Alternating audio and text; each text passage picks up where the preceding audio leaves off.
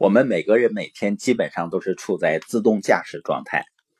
你看，有的人啊，他说自己的执行力很糟糕，也就是说呢，他告诉自己应该去做什么事情，结果呢，自己偏偏就是不去做。我形容呢，就是很多人的大脑或者身体不受自己的控制。那我们受什么控制呢？就是我们的潜意识、原认知。所以呢，我们要改变我们的自动驾驶状态，就要修改我们潜意识的程序。这需要经过一段时间的反复思考，专注于某个选择。这一段时间呢，大约是两到三个二十一天的周期。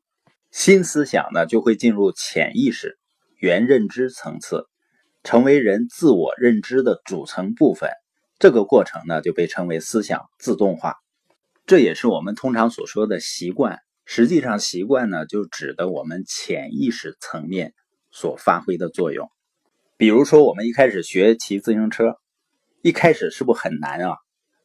上了车以后摇摇摆摆，很难控制平衡。但是通过反复练习呢，集中注意力，一心一意的改进自己的动作，突然有一天呢，能安安稳稳的骑行了。但是最初阶段呢，即使已经可以骑走自行车了，还需要考虑呢骑行的步骤，包括骑的过程中呢，还有意识的去控制自己的身体。当反复的长时间的去骑行练习的时候呢，你就会创建一个非常牢固的神经网络。一旦通过重复和集中练习，深刻掌握技能，这种技能呢，就会从意识大脑，也就是认知层次。深入到潜意识大脑，也就是原认知层次。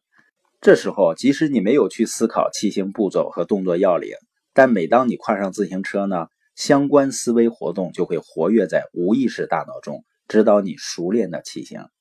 像我记得上学期间呢，我们骑自行车去学校，有一段路呢是一个很大的下坡，一开始的时候呢都不敢骑，到了下坡的时候呢都会下来。推着自行车往下走，慢慢的呢就敢骑在自行车上，捏着闸往下溜，逐渐的呢不捏闸了，体验着呢自行车飞驰而下的那个快感。有的同学呢甚至会松开双手。整个骑自行车这些体验和经验的过程中呢，会刺激大脑生长出新的神经突触，促进大脑结构和记忆不断的良性发展。每一次骑行经历呢，都会丰富你的自行车思想。当我们牢固的神经网络形成以后呢，即使很多年都不骑自行车了，但是当你拿起一辆自行车的时候呢，仍然能够很熟练的去骑行。这个就是思想自动化。思想自动化的原则适用于我们生活中的每一件事儿，因为我们的一切言行举止。是不都源自于我们脑海中的一个想法？所以我们要改变我们的行为啊，就要先构建思想，就像先种下树苗才能收获果实一样。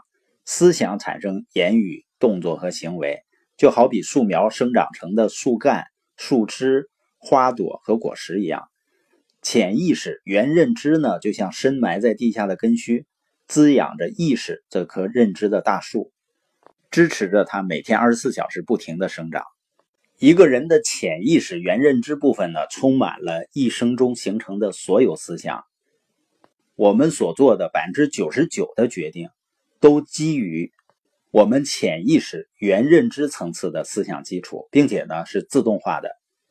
如果一个人的潜意识原认知大脑中充满了负面消极的思想，这个思想基础呢就会决定他的日常行为模式。产生一连串的消极言行，这是原认知层次影响认知层次，进而影响符号化输出层次的一个完整过程。